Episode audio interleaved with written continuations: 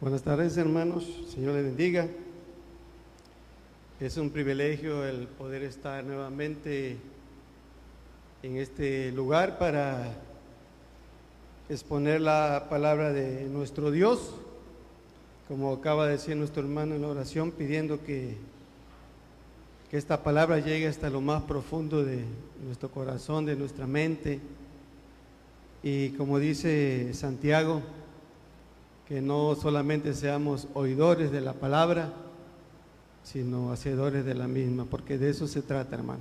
Venimos a escuchar, venimos a aprender, pero todo eso que escuchamos y aprendemos es para que podamos ponerlo por obra, porque eso es lo que nuestro Señor quiere, eso es lo que Él desea, que lo que aprendamos aquí lo podamos compartir con las personas eh, que no conocen la palabra de Dios, porque eso es lo más importante que prediquemos su palabra.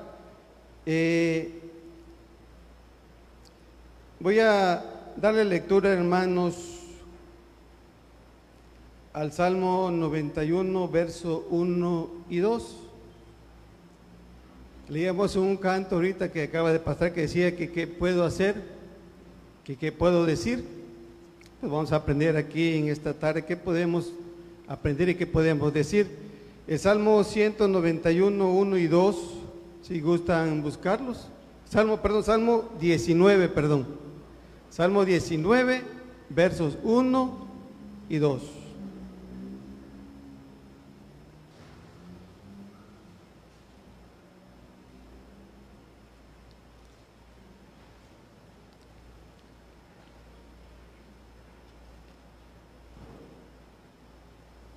Salmo 19, verso 1 y 2, y nos vamos a, a dar cuenta en estos dos versos lo que Dios nos quiere hablar en esta tarde, hermanos. ¿Ya lo tenemos? Bueno, ustedes nada más síganme con su vista y pongan atención a lo que dice la palabra de nuestro Dios. Dice, los cielos cuentan la gloria de Dios y el firmamento anuncia la obra de sus manos. Un día emite palabra a otro día y una noche a otra noche declara sabiduría. Bueno, la primera parte dice que qué es lo que hacen los cielos, de hermanos. Dicen que los cielos cuentan la gloria de Dios y el firmamento que hace, hermanos anuncia la obra de sus manos. Dice que todo lo creado por Dios tiene un, único propósito, dar la gloria a Dios. Dice que todo lo creado. Y es obvio que nosotros también somos parte de esa creación, hermanos. Dice, porque el Señor, el Señor creó también al hombre y a la mujer. Así que hermanos, imaginémonos que si los cielos cuentan la gloria de Dios y el firmamento anuncia la obra de sus manos, ¿qué tenemos que hacer también nosotros, hermanos, como creación de Dios? Y ahora no creación de Dios, sino que hermanos somos ahora hijos de Dios. Dice que Dios creó los cielos y la tierra y todo lo que hay en ella, animales, peces, árboles, plantas, lo visible y lo invisible lo creó Dios. Y dice que todo eso cuenta la gloria de Dios. Todo eso. Dice, todo lo que nuestros ojos ven tienen el propósito de revelar la gloria de Dios, su grandeza, su poder, su majestad. Todo eso, hermanos, habla de la grandeza de Dios. Pero en medio de toda esta situación, hay personas que no creen que Dios hizo los cielos y la tierra. Hay gente que dice que fue a través de una explosión y hay muchas personas que así piensan. Las personas que no creen en Dios, sobre todo los científicos, le buscan eh, muchas formas de desacreditar que todo lo que nosotros alcanzamos a ver es creación divina de Dios Imagínense, hermanos, que si los cielos cuentan la gloria de Dios, pues es lo que nosotros también tenemos que hacer como hijos de Dios. Ya no ya dejamos de ser creación al momento que aceptamos a Jesús como Salvador. Ahora somos hijos de Dios y tenemos un compromiso con él de comunicar su gloria, su majestad, su poder. Aquí vemos, hermanos, que los cielos mismos dan testimonio del poder de Dios. Alguna vez nos hemos eh, levantado temprano y ver todo lo que, cómo va saliendo el sol o cómo escuchamos los pájaros tan hermosos, el viento que no lo vemos pero lo sentimos. Dice que todo eso cuenta la grandeza y la majestad de nuestro gran Dios. Y si los cielos cuentan la gloria de Dios y, la, y el firmamento anuncia la obra de sus manos, pues es lo que tenemos que hacer también nosotros, hermanos, comunicar la palabra de Dios. Dice Romanos 1.20, las cosas invisibles de Él, su eterno poder y deidad, se hacen claramente visibles desde la creación del mundo, siendo entendidas por medio de las, de las cosas hechas, de modo que no tienen excusa. La misma naturaleza da testimonio de Dios y aún aquellas cosas invisibles que nosotros no vemos, el firmamento, porque no lo alcanzamos a ver, cuentan la gloria de Dios. La invisibilidad de Dios se hace visible al ver la creación.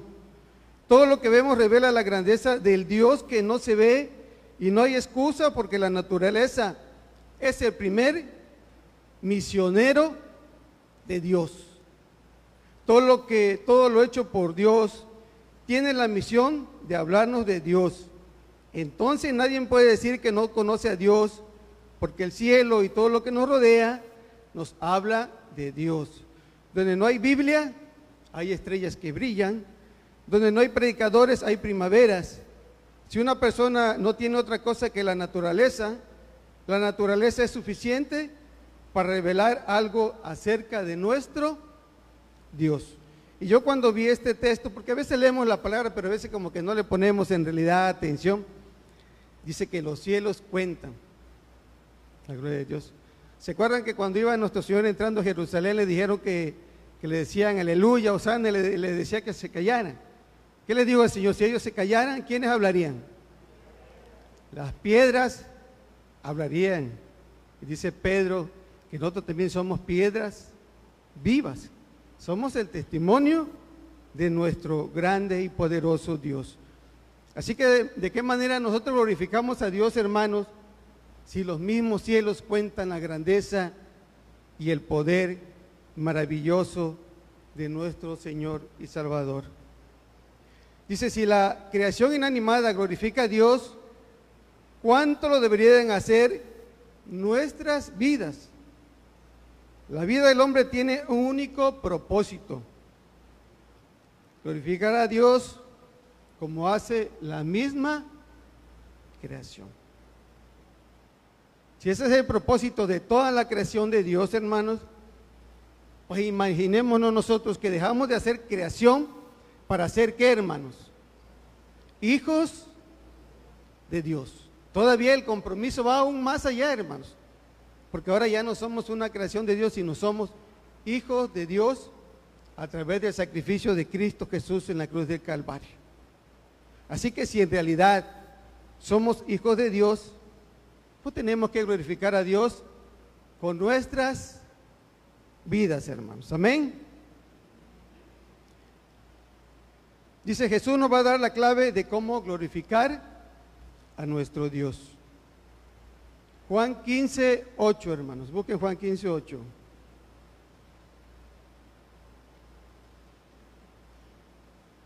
Si alguien me puede traer, por favor, un poquito de agua, hermanos.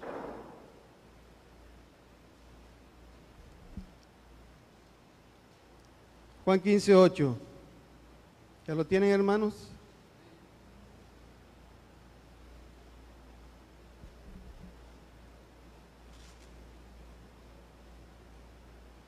Dice Juan 15, 8, hermanos.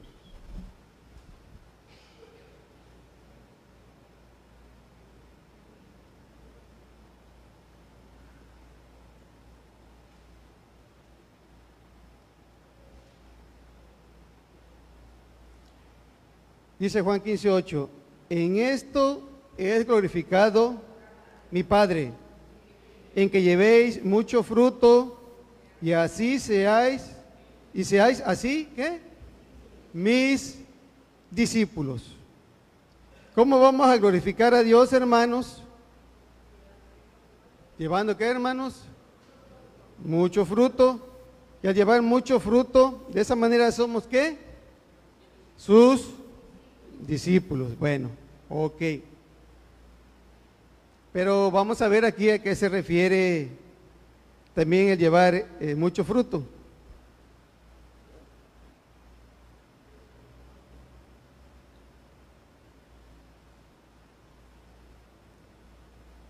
Dice también ahí en Juan 15, 16, no me elegisteis vosotros a mí, sino que yo os elegí a vosotros.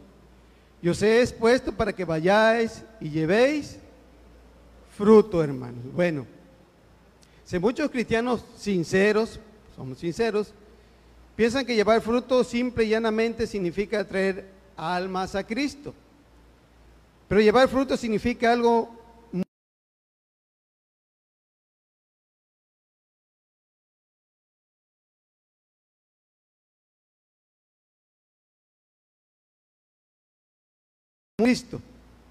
En otras palabras, llevar fruto quiere decir reflejar la semejanza de Jesús y la frase mucho fruto significa la semejanza siempre creciente de nuestro Señor Jesucristo.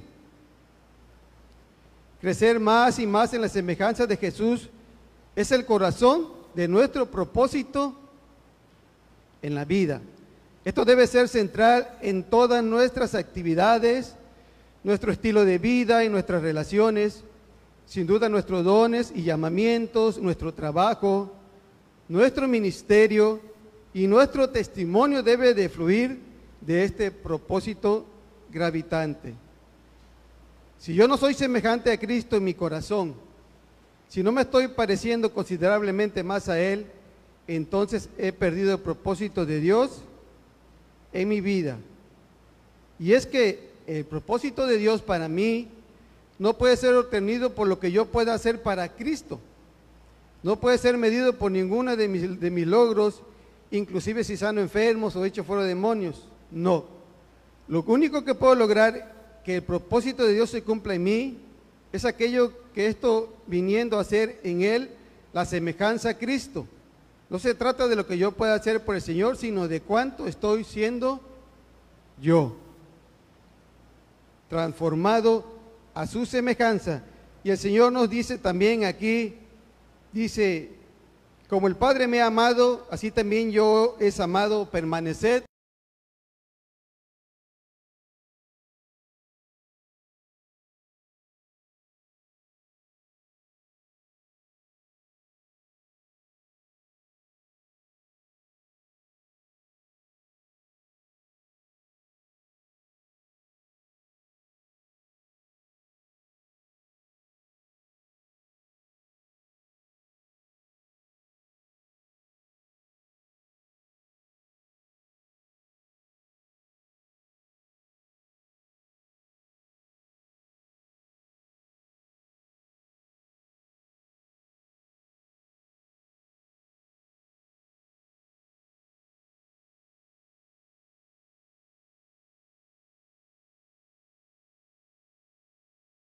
para que vayáis y llevéis fruto y vuestro fruto permanezca para que todo lo que pidieres al Padre en mi nombre, Él os lo dé.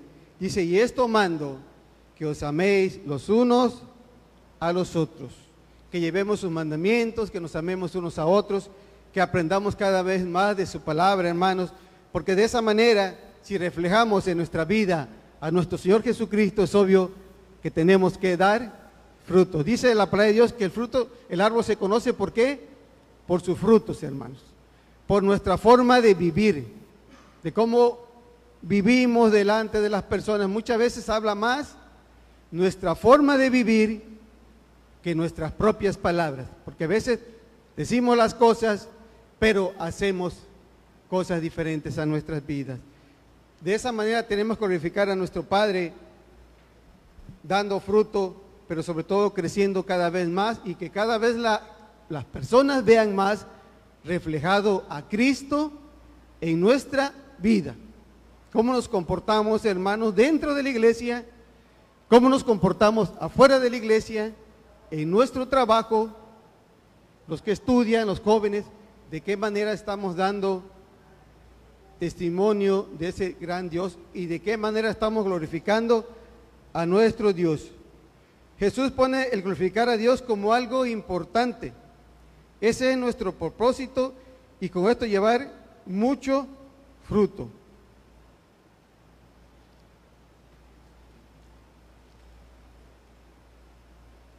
Dice, ahora es diferente a ser creyente que discípulo. Dice que si llevamos mucho fruto vamos a ser, ¿qué hermanos? ¿Sus qué? Sus discípulos. Dice, el creyente va a la iglesia, levanta las manos, pasa al altar, pero al terminar la reunión y durante toda la semana hace lo que quiere. Ese es el creyente. En cambio, un discípulo vive íntegramente cada día. Debemos de ser discípulos. Hay una diferencia abismal entre ser un discípulo y ser nada más un creyente de Jesús. Porque a veces se viene, se canta, se alaba, se adora, pero una vez que salimos de, de este santo lugar que es la casa de Dios, pues empezamos a vivir como siempre vivimos, hermanos. Sin embargo, el discípulo, el discípulo vive íntegramente cada día de su vida desde el momento que reconoció que Jesús es su maestro. ¿Y qué le enseñó Jesús a sus discípulos? Cómo tenían que portarse, cómo tenían que hablarle a la gente, cómo su testimonio tenía que impactar a la gente. Dice, con nuestros frutos deberíamos glorificar a Dios de manera práctica. ¿El amor de qué manera se demuestra, hermanos? ¿De palabra o de obra? Demostrándolo, ¿verdad? Porque yo puedo decir, no, yo te amo, yo te quiero, yo te respeto. Pero una cosa es lo que yo diga y otra cosa es lo que yo haga, hermanos. ¿De qué manera como maridos amamos a nuestras esposas? Va para nosotros. Dice que así como Cristo amó a su iglesia, así que también nosotros tenemos que amar a nuestras esposas. De esa manera glorificamos a nuestro Dios. Como hijos respetamos y honramos a nuestros padres, también de esa manera glorificamos a Dios.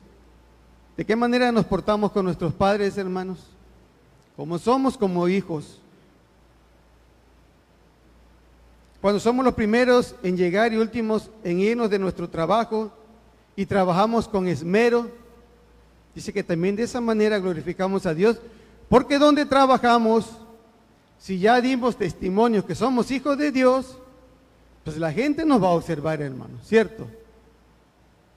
Somos los que siempre nos estamos quejando porque nos manda el patrón, ¿sabes qué vas a, hacer esto? Dice uno, no, manda otro. O somos los que decimos, sí, yo voy. O si llegamos tarde a nuestro trabajo y somos los primeros que nos vamos. Todas esas cosas, toda esa manera de vivir, aún en nuestro trabajo, hermanos, tiene que glorificar el nombre de Dios así como lo hace en los cielos y su firmamento. Cuando somos misericordiosos al perdonar, hermanos, a los que nos hirieron, también glorificamos a Dios. Cuando no permitimos que nos traigan chismes de otros, sino que ahí cortamos el chisme, no lo seguimos, también de esa manera glorificamos a Dios. Porque hay veces que nos cuentan las cosas, hermanos, y nosotros les vamos añadiendo cosas, cosas, cosas, y ya cuando llega como al 20, al 30, ya se le aumentó. O sea, hermanos, tenemos que dar testimonio con nuestra forma de vivir, hermanos. Y yo creo que eso lo hemos escuchado bastante, hermanos. Van a decir, eh, estás predicando lo que hemos escuchado, sí, pero no se trata de escucharlo, se trata de que lo vivamos. Cuando yo empecé a ver esto, hermanos, habló a mi vida tremendamente. No crea que yo venga y se los digo a ustedes nada más, no. Primero nos habla a nosotros y dice uno que cuánta verdad tiene, Señor, de qué manera me estoy comportando delante de mis amigos, delante de mi familia, delante de mis hermanos, delante de mis vecinos. Cada acción que hagamos debe dar gloria a Dios. Debemos reflejar al Dios grande que tenemos. Si tenemos un Dios generoso, ¿cómo tenemos que ser, hermanos? Generosos. Si tenemos un Dios que perdona, ¿qué tenemos que hacer? Perdonar. Si tenemos un Dios que nos ama, ¿qué tenemos que hacer, hermanos? Amar. Si tenemos a Jesús que dice que fue obediente hasta la muerte y muerte de cruz, ¿qué tenemos que hacer, hermanos? Ser obedientes. Ser obedientes. Pero en realidad somos obedientes, hermanos, y cada quien, ¿ah? cada quien sabe su vida.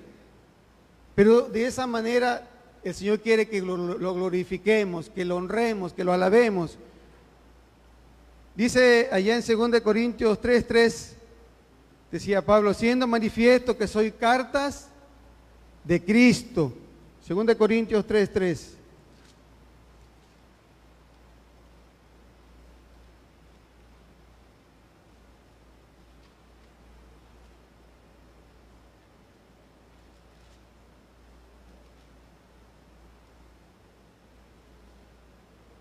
Dice el 2, nuestras cartas sois vosotros, escritas en nuestro corazón, conocidas y leídas por quién, hermanos? Por todos los hombres, siendo manifiesto que soy cartas de Cristo expedida por nosotros, escrita no con tinta, sino con el Espíritu del Dios vivo, no en tablas de piedra, sino en tablas de carne del corazón y tal confianza tenemos mediante Cristo para con Dios. No que seamos competentes por nosotros mismos para pensar algo como de nosotros mismos, sino que nuestra competencia proviene de Dios, el cual asimismo nos hizo ministros competentes de un nuevo pacto, no de la letra, sino del espíritu, porque la letra mata, más el espíritu vivifica. Y si el ministerio de muerte grabado con letras en piedra fue con gloria, tanto que los hijos de Israel no podían fijar la vista en el rostro de Moisés a causa de la gloria de su rostro, la cual había de perecer. ¿Cómo no seréis más bien con gloria el ministerio del Espíritu? Porque si el ministerio de condenación fue con gloria, mucho más abundará en gloria el ministerio de justificación. Porque aún lo que fue glorioso no es glorioso en este respecto, en comparación, comparación con la gloria más eminente porque si lo que parece tuvo gloria, mucho más glorioso será la que permanece, hermanos. Dice que somos cartas de Cristo. ¿Y qué se lee en una carta, hermanos? Lo que se escribe, ¿verdad? Dice que nuestra vida tiene que ser como una carta abierta a las personas, que es lo que en nuestra vida habla acerca de Jesús en nuestras vidas. Dice que están escritas en nuestro corazón. Pablo dice que somos cartas leídas. Es decir, nuestra manera de vivir habla. Nuestra forma de movernos habla. La manera más fuerte de hablar que tenemos es la forma de vida que llevamos. A los primeros que se convirtieron los llamaban cristianos. ¿Y por qué los llamaban cristianos, hermanos?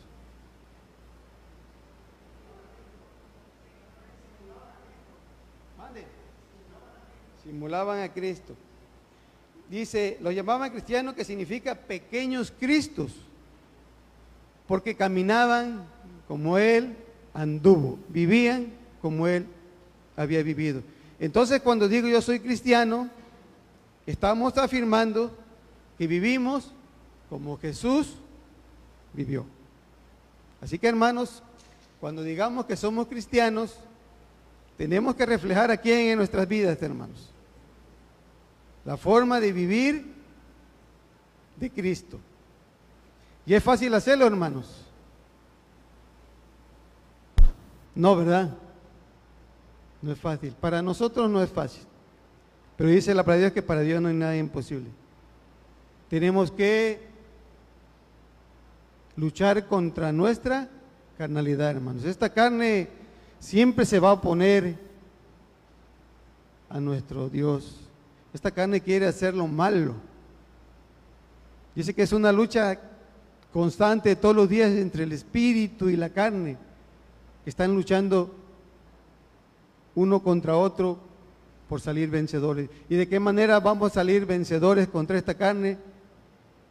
Pues leyendo su palabra, hermanos. Hablando a través de nuestra vida.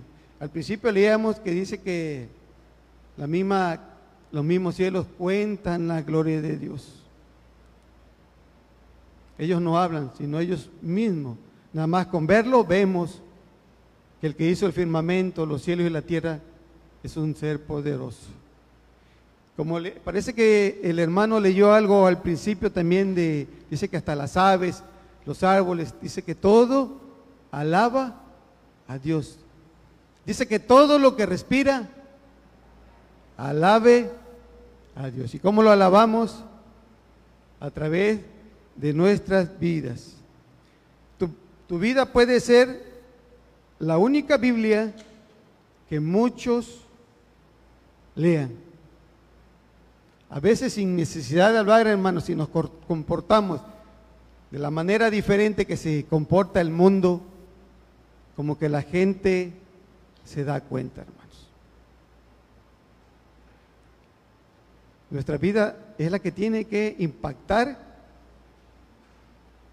a las personas que no creen en Cristo. De esa manera glorificamos a Dios. Nuestra manera de vivir habla. ¿Qué lee la gente al ver nuestras vidas? Si muchas veces llevamos un mensaje contradictorio diciendo una cosa y haciendo otra.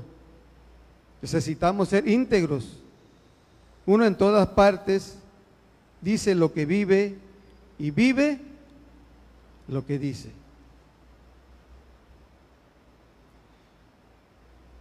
¿Cómo nos manejamos en casa, hermanos? Es muy importante en nuestra casa, sobre todo porque en nuestra casa pues hay mucha gente que no conoce al Señor, por decir nuestros vecinos.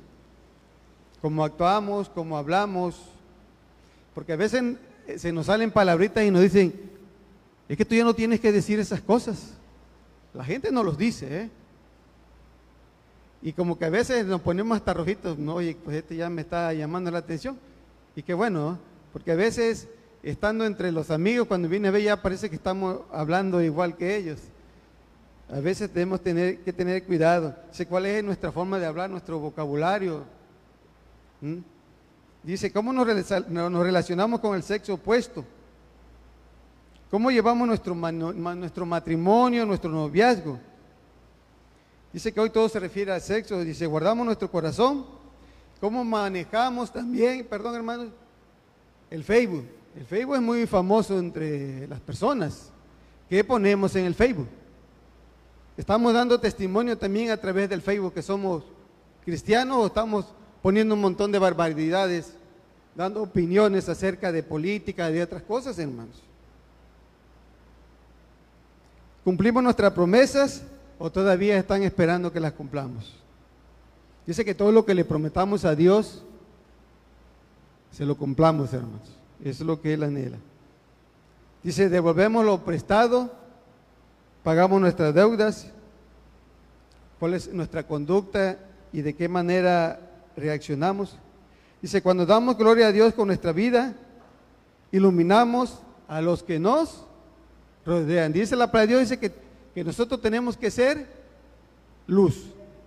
Dice que una luz no se esconde debajo de la mesa, sino que se pone arriba para qué, hermanos? Para que alumbre a todos. Y el Señor dice, Jesús dijo, yo soy la luz del mundo. El que crea en mí no andará en qué?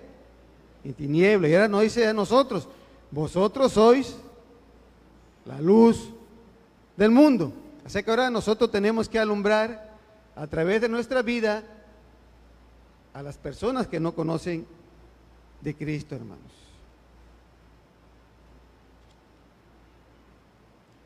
Mateo 5:14 dice, vosotros sois la luz del mundo, una ciudad asentada sobre un monte, no se puede esconder ni se enciende una luz y se pone debajo de un almud, sino sobre el candelero y alumbra a todos los que están en casa.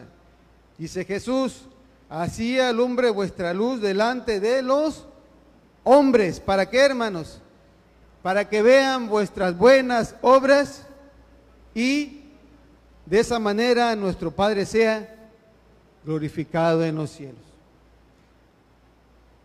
Dice que a veces el nombre de Cristo es vituperado por causa de nosotros mismos, de nuestra forma de vivir. Esto, esto que le voy a leer, hermano, me llamó mucho la atención. Es una pequeña anécdota. Pero cuando yo la leí, eh, decía yo entre mí, yo creo que no es necesario hablar tanto. Nada más con contar esta pequeña anécdota sería suficiente para que nosotros entendiéramos. Dice que un, importante empresario, dueño de un canal, que actualmente es un político, dice, eh, tuvo una plática acerca de Jesús. Y él dijo, dice, en casa trabaja una mujer que es cristiana. Y dice que estaban impactados por su manera de comportarse. Fíjense nada más. Dice, no necesito que ella, no necesitó que ella les hablara de Dios, sino que fueron ellos los que preguntaron a qué se debía la tan correcta conducta que tenía. Dice, cumplía con los horarios y cuidaba con un amor especial a sus hijos. Dice que cuando le preguntaron a esta mujer qué necesitaba, ya que vivía con ellos, si necesitaba un televisor en su cuarto, dice que ella le dijo, solo necesito una luz para que en la noche pueda leer la Biblia. Si nos preguntaran a nosotros y nos dieran una habitación, ¿qué es lo que pediríamos que tuviera esa habitación, hermanos? A ver, díganme. Díganlo. Que tuviera clima, ¿verdad? Lo primero, porque aquí estamos viendo un lugar que hace mucho calor. Clima. Eh, por ahí será que tenga una televisión. Si tiene internet, pues mucho, que mejor. Porque de esa manera voy a ver las predicaciones, decimos, ¿no? Y a mí me vino a la mente esto, ¿sabe por qué, hermanos? Porque ahora que estuve yo allá con mi suegra, eh, le decía yo a mi esposa, ahora no hay televisión porque la que está allá la rompieron y la que me prestaban se la prestaron a mi suegra. Digo, ahora no voy a tener televisión. Lo bueno que hay internet, es lo bueno.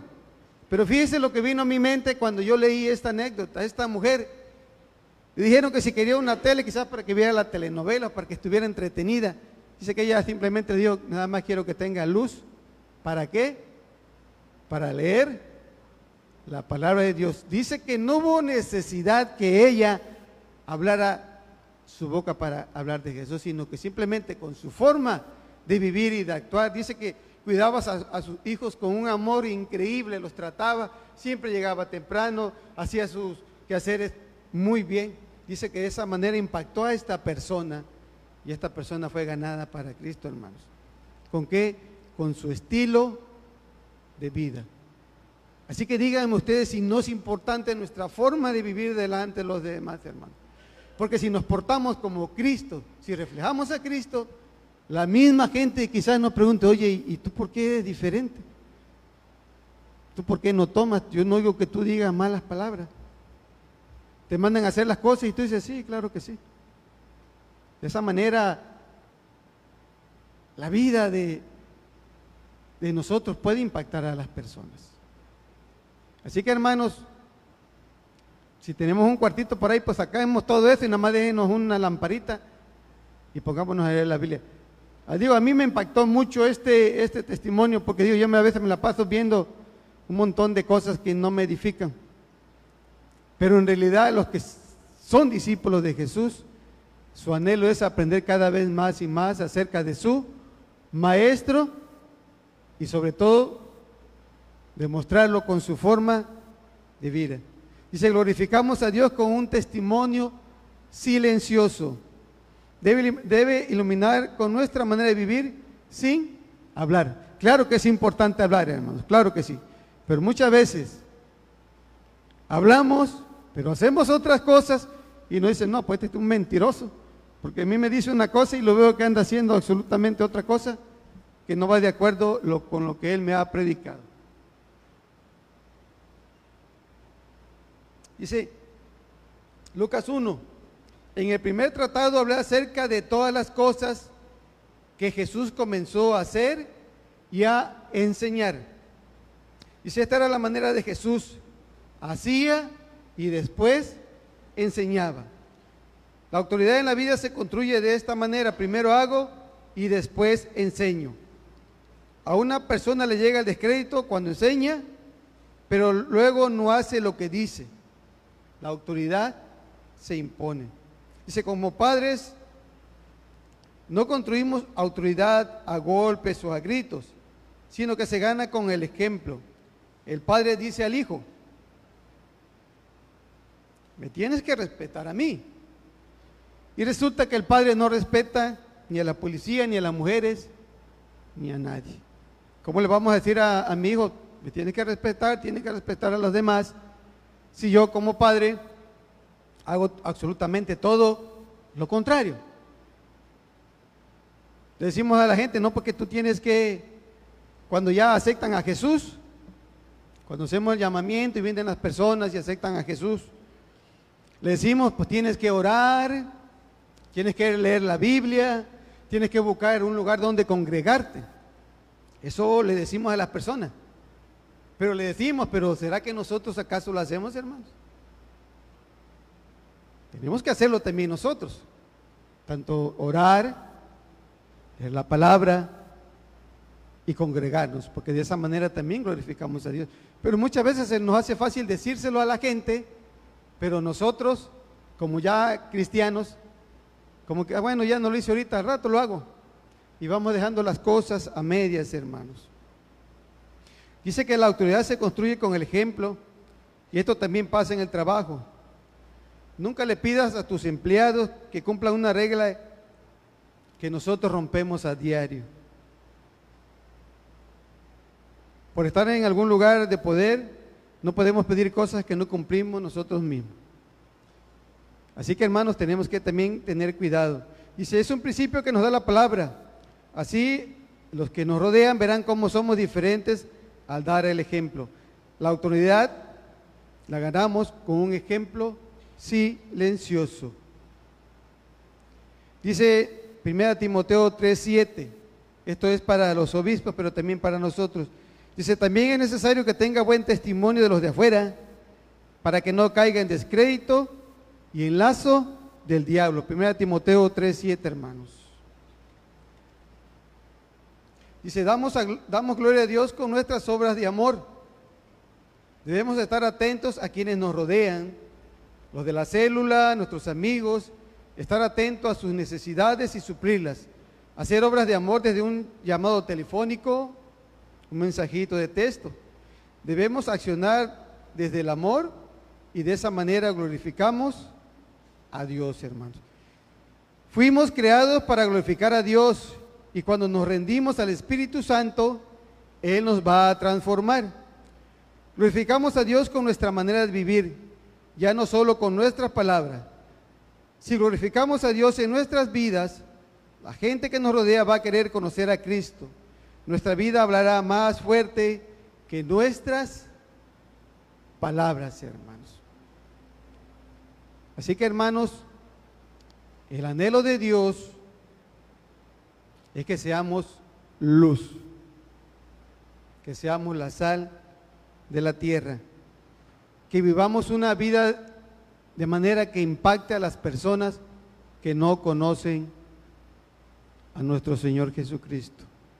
El llevar fruto quiere decir que tenemos que ir pareciéndonos cada vez más como es nuestro Señor Jesucristo, hermano.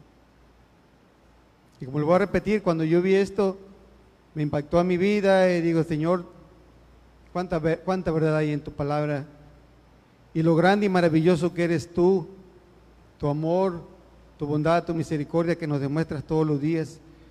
Y eso es lo que el Señor anhela en nuestras vidas que seamos hijos obedientes. que nos amemos unos a otros también aquí como hermanos, que nos ayudemos hermanos. Si vemos a algún hermano que está pasando necesidad, que nos acerquemos a él, o, o si vemos que no viene, que lo busquemos hermanos. También nos falta mucho eso hermanos como iglesia, y yo soy el primero también en reconocerlo. Necesitamos visitarnos también unos a otros si sabemos que alguien está enfermo, necesitamos hacerlo. Si nos preguntan si amamos a Dios, hermanos, pues todos vamos a decir que sí amamos a Dios. Pero cuando ya se nos habla para ir y demostrar ese amor sirviéndole, hay muchas cosas que se oponen al servicio del Señor. No tenemos tiempo, tengo otras cosas que hacer. Vivamos de manera que nuestra vida sea una carta abierta, que lo que se lea en nuestras vidas glorifique a nuestro Dios como Señor y Salvador de nuestras vidas, hermanos. Ese es el deseo y el anhelo de nuestro Señor Jesucristo. Si el mismo cielo cuenta la gloria de Dios, ¿por qué no lo hacemos nosotros, hermanos, que dejamos de ser creación cuando aceptamos a Jesús y ahora somos hijos de Dios? Hijos, hijos amados. Y lo que desea un padre es tener hijos obedientes. Porque también si somos hijos desobedientes, pues el Señor también nos va a castigar, hermanos. Así que, hermanos, eh, espero que este pequeño mensaje sea de bendición para nuestras vidas y como dijo Santiago, no seamos nada más oidores de la palabra, sino hacedores de la misma, hermanos. Amén, hermanos. Vamos a orar. Bendito Señor y Padre Celestial. Le queremos dar las gracias en el nombre precioso de Jesús, su Hijo amado, nuestro Señor y Salvador, por haberme permitido, Señor, eh, tener esta pequeña meditación, Señor, para su pueblo, pero sin duda, Señor, que ha hablado primeramente en mi vida, Señor. Hay muchas cosas, Señor, que no glorifican su nombre, Padre. Ayúdenos, Señor, que de ahora en adelante nos comprometamos, Señor, que nuestra manera de vivir refleje, Señor, el amor de Cristo, su verdad, su compasión, su bondad, su generosidad, su perdón, Señor. Que lo que la gente vea en nuestras vidas glorifique su santo y bendito nombre, Padre Santo, Señor. Porque si su, creación misma testifica y cuenta su gloria, ¿qué más nosotros, Señor, que dejamos de ser criaturas para ser llamados hijos de usted, Padre Santo? Ayúdenos, Señor, a cada uno de los que estamos aquí, Señor, a reflejar ese amor en donde quiera que estemos, en nuestro trabajo, donde vivimos, los jóvenes eh, donde estudian, a donde van, Señor. Todo, Señor, que toda nuestra vida rinda honra y gloria a su bendito nombre, Padre Santo. Y ayúdenos, sobre todo, a ponerlo por obra, Padre. No es fácil, yo lo sé, pero ayúdenos a hacerlo, Padre, que nos comprometamos más que dejemos a un lado todo aquello que nos quita el tiempo de poder leer su palabra, de aprender más de su palabra, Señor. Por favor, se lo pido, Señor. Y gracias, Señor, por esta oportunidad tan grande que me ha dado, Señor, de participar predicando su santa y bendita palabra, Señor. Gracias por todo, Padre. En el precioso nombre de Jesús, nuestro Señor y Salvador personal. Amén. Que Dios los bendiga, hermanos.